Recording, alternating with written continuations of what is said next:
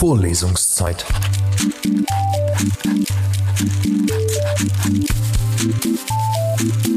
Der Geschichten-Podcast für jede Gelegenheit.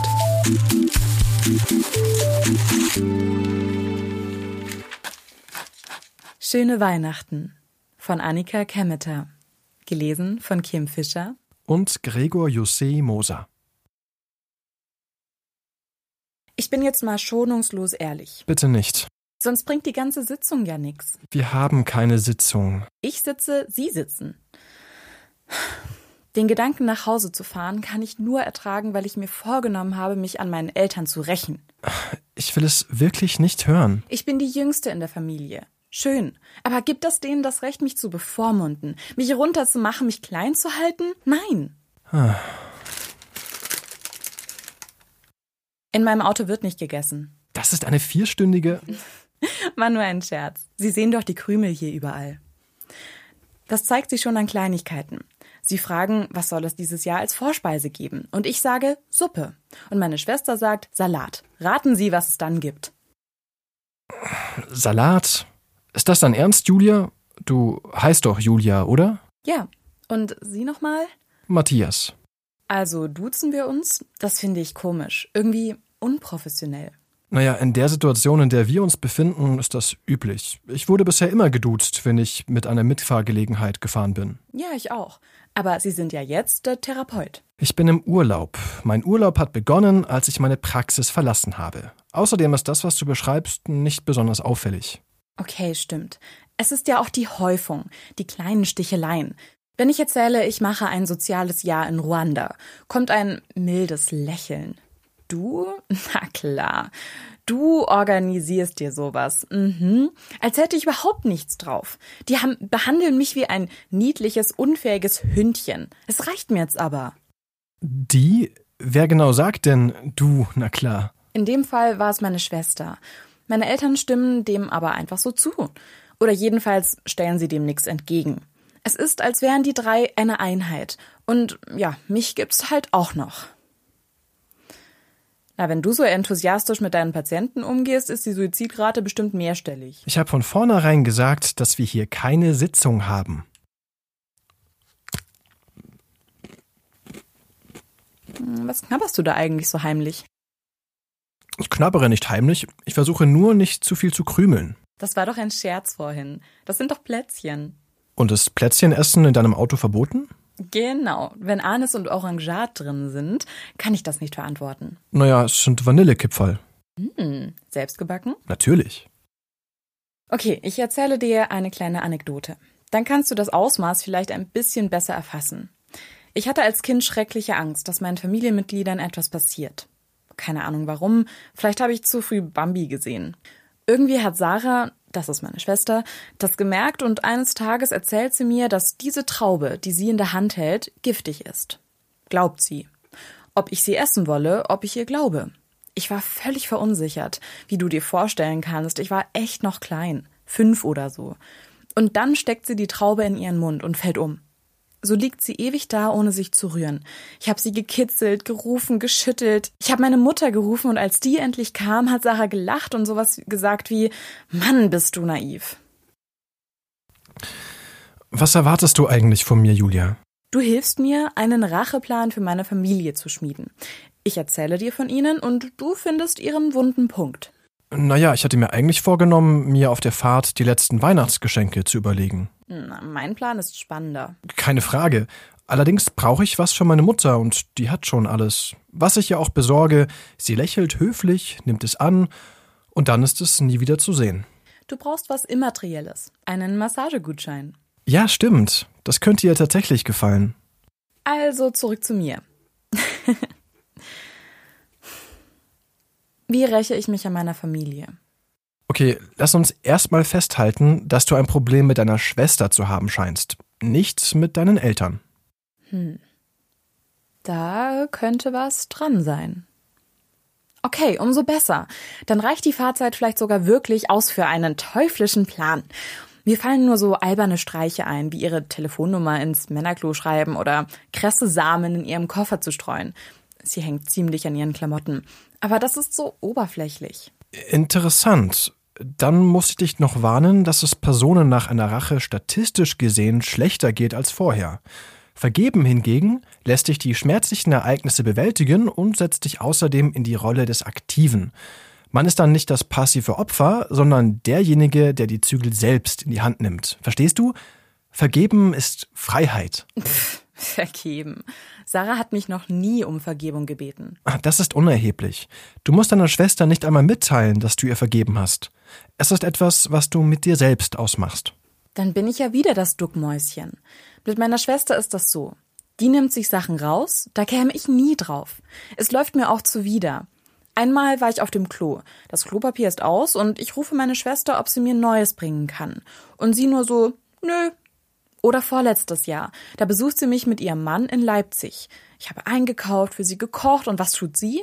Sie zeigt ihrem Mann alle Stellen, an denen es bei mir staubig ist. Äh, du musst hier abfahren, ne, um auf die A4 zu kommen. Ah ja, richtig. Danke. Und ich habe vorher geputzt, ja. Nicht unter dem Schrank und so, aber so halt oberflächlich. Ist doch scheiße. Sie muss immer die Oberhand haben. Vor allem mir würde sowas niemals einfallen. So geht man doch nicht mit Menschen um. Ich käme da niemals drauf. Ich glaube, ich war zu Hause immer die Liebe. Vielleicht zählt das ja zu deinen Stärken. Weißt du, Matthias, meine Oma war sehr gläubig. Sie hat mir als Kind erzählt, dass Gott allen Menschen vergibt, auch Schwerverbrechern. Das konnte ich nicht glauben. Und sie hat gesagt, wenn der Mörder wirklich bereut, wird ihm vergeben. Und wenn er dann wieder jemanden umbringt, habe ich gefragt, dann wird Gott ihm vergeben, wenn er wieder wirklich bereut. Okay, vielleicht ist da was dran, weil der Typ dann wirklich bereut. Dann hat er anscheinend irgendeinen Zwang und muss in Gewahrsam oder Therapie, damit er das nicht nochmal macht und die Gesellschaft nicht bedroht. Das weißt du wahrscheinlich besser. Aber wenn einer nichts bereut, dann brauche ich dem auch nicht zu vergeben. Vor allem, wenn es meine Schwester ist die es schon gab, als ich geboren wurde und die es vielleicht noch geben wird, wenn ich sterbe. Da macht das keinen Sinn, verstehst du? Weil sie mich immer wieder neuen, mh, hm, schmerzlichen Ereignissen, wie du gesagt hast, aussetzt. Was ich außerdem zu bedenken geben möchte, Julia, ist, dass Geschwisterbeziehungen sehr komplex sind. Ihr seid offenbar noch in Geschwisterrollen gefangen, die eigentlich mit euch als Erwachsenen nicht mehr viel zu tun haben. Naja, vielleicht fühlt sich deine Schwester auch nicht wohl in ihrer Rolle. Meinst du? Mir kommt es so vor, als würde sie es genießen, ihre Macht auszuüben. Mit ihren Freundinnen ist sie übrigens nicht so. Als Kind habe ich davon geträumt, ihren Freundinnen mal zu erzählen, mit was für einer schrecklichen Person sie sich eigentlich umgeben. Aber zu dir ist sie anders. Ja. Bietest du mir vielleicht mal ein Plätzchen an? Plätzchen? Danke. Hm, lecker. Mm, die zergehen ja auf der Zunge. Hast du die gemacht? Meine Mutter. Hm, nicht schlecht. Also, ja, zu mir ist sie anders. Sie zeigt ihr wahres Gesicht. Warum bei dir? Worin besteht der Unterschied? Ist doch klar. Ich bin die kleine Schwester. Mit mir kann sie machen, was sie will, weil ich trotzdem immer ihre Schwester bin. Freundinnen verlassen einen schneller. Hm. Vielleicht traut sie mir auch nicht zu, dass ich es ihr heimzahlen könnte. Aber da hat sie sich geschnitten. Fragt sich nur, wie ich sie am besten treffe. Du bist aber nicht mehr eine kleine Schwester, oder? Du bist eine erwachsene Frau. Genau, aber das begreift sie ja nicht. Und was ist mit dir? Hast du es begriffen? Ah, verstehe, weil du es kindisch findest, dass ich mich rächen will. Rachegelüste sind nicht per se kindisch. Aber es ist schon erwachsener, wenn man jemanden vergibt. Vergeben fällt in diesem Falle aber aus, weil wir es hier, um bei dem Bild meiner Großmutter zu bleiben, mit einem Verbrecher zu tun haben, der nichts bereut. Ich hatte jetzt nicht unbedingt an Vergeben gedacht. Aussprechen wäre auch ein Lösungsansatz. Aber du hast vorhin ja auch von Macht gesprochen. Ja, dabei bleibe ich auch. Sie muss immer die Macht haben. Was meinst du, Julia, warum Menschen nach Macht streben? Warum Menschen nach Macht streben? Na, um sich durchzusetzen. Du stellst Fragen. Es ist mir auch egal. Ich checke schon, was du versuchst. Ich soll mich in sie hineinversetzen. Und dann habe ich am Ende Mitgefühl mit ihr oder so. Nein, danke. Dieses Jahr werde ich ihr mal zeigen, wie es sich anfühlt, so mies behandelt zu werden. Spricht hier die kleine verletzte Schwester aus dir, Julia, oder eine Frau, die ihr Leben selbst in die Hand nimmt? Hm, die verletzte Frau, die ihr Leben selbst in die Hand nimmt? Verstehe. Damit du die Macht zurückbekommst. Ja, um mich aus dieser beschissenen Position zu befreien. Mann, der überholt von rechts, der Idiot. Also, ja, genau. Also braucht man Macht deiner Meinung nach nicht nur, um sich durchzusetzen, sondern auch, um Freiheit zu erlangen. Ich würde gern noch bei der Macht bleiben. Was vereint denn Leute, die Macht haben? Hm, sie sind reich und kriegen, was sie wollen. Und sie kommen in die Boulevardmedien. Okay, mal im Ernst. Die Mächtigen, das sind Konzernchefs. Bezos, Musk und so. Politiker natürlich. Erdogan, Putin, Orban und der Papst. Und meine Chefin. Und mein ehemaliger Professor.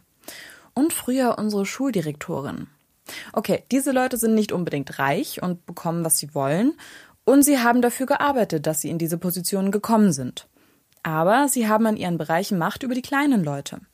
Sie haben die Macht auch nur, weil die Untergebenen ihnen die Macht zugestehen. Mm, und dann noch was. Sie haben Verantwortung für das kleine Volk. Schau mal, es schneit.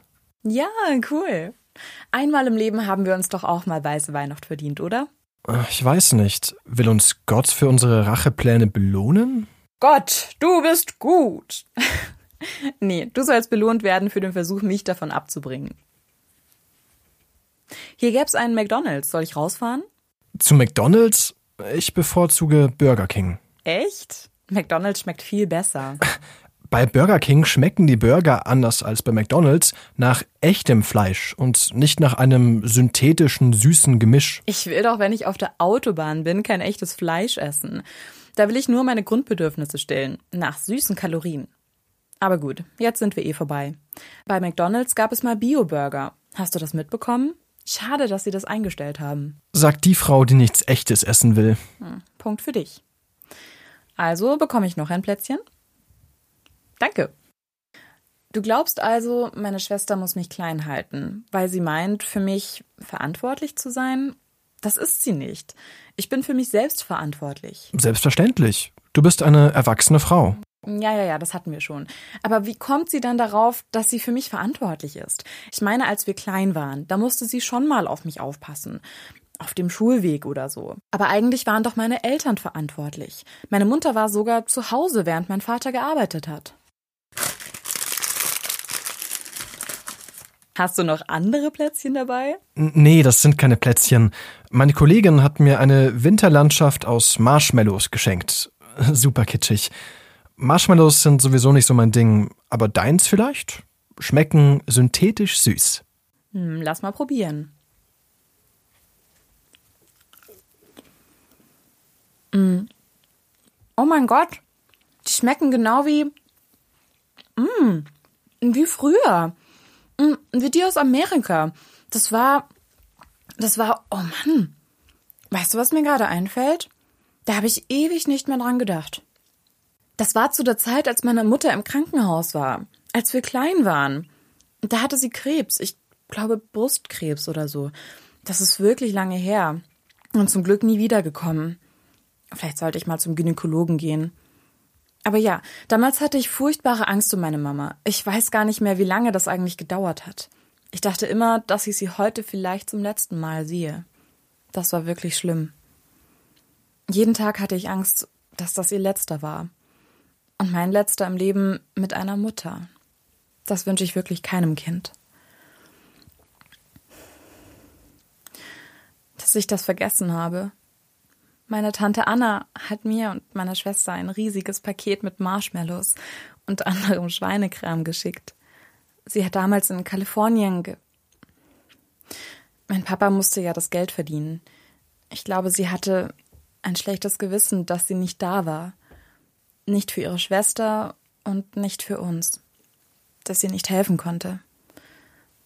Meine Schwester hat damals, das weiß ich noch, die Marshmallows aufgeteilt und rationiert. Da war deine Mutter längere Zeit nicht für euch da? Ja, genau. Wie lange weiß ich nicht. Wie gesagt, es kam mir ewig vor. Eigentlich, wenn ich es richtig in Erinnerung habe, waren meine Schwester und ich da ganz eng. Also wenn ich das aus der heutigen Sicht mal so analysieren würde, ich denke, ich könnte mir vorstellen, dass meine Schwester damals in die Mutterrolle geschlüpft ist.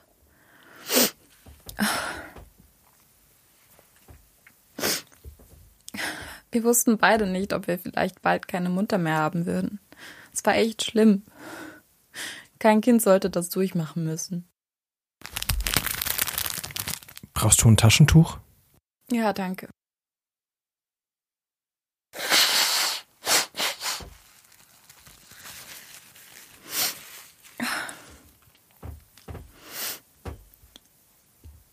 Und noch ein Marshmallow, bitte. Ich hatte die Marshmallows wirklich völlig vergessen. Das alles.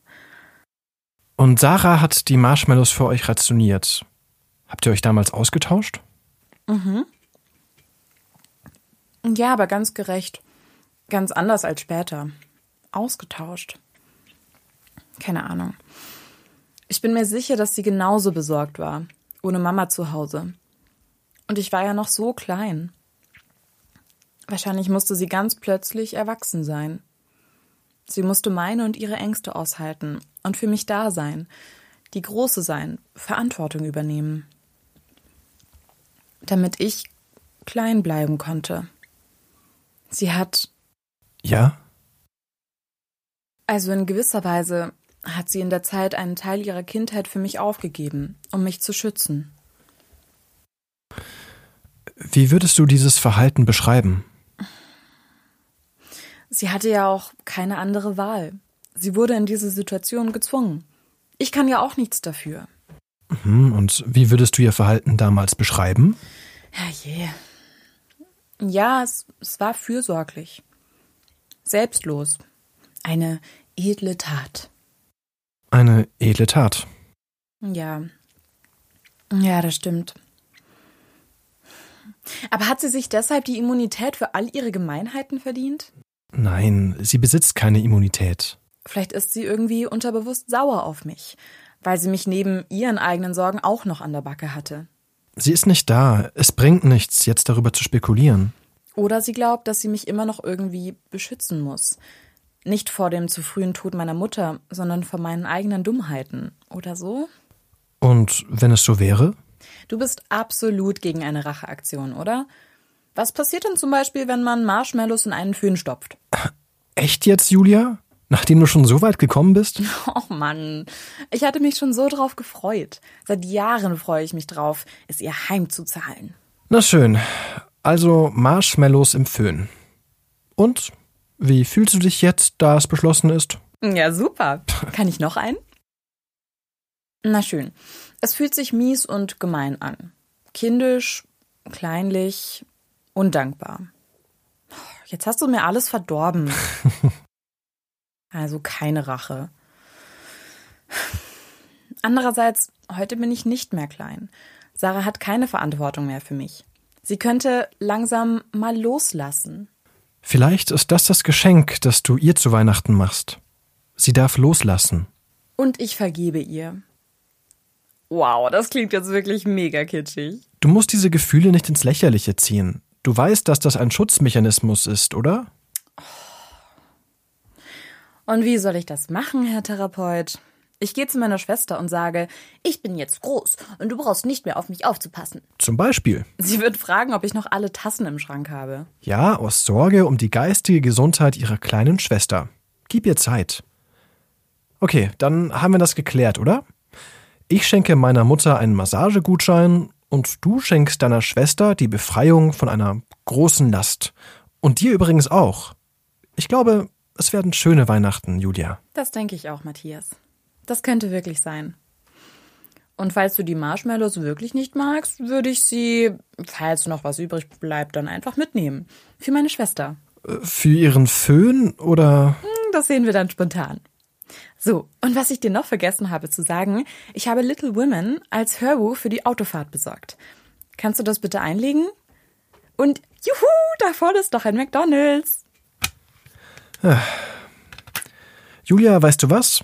Bei der nächsten Stadt fahren wir raus und suchen ein schönes Restaurant.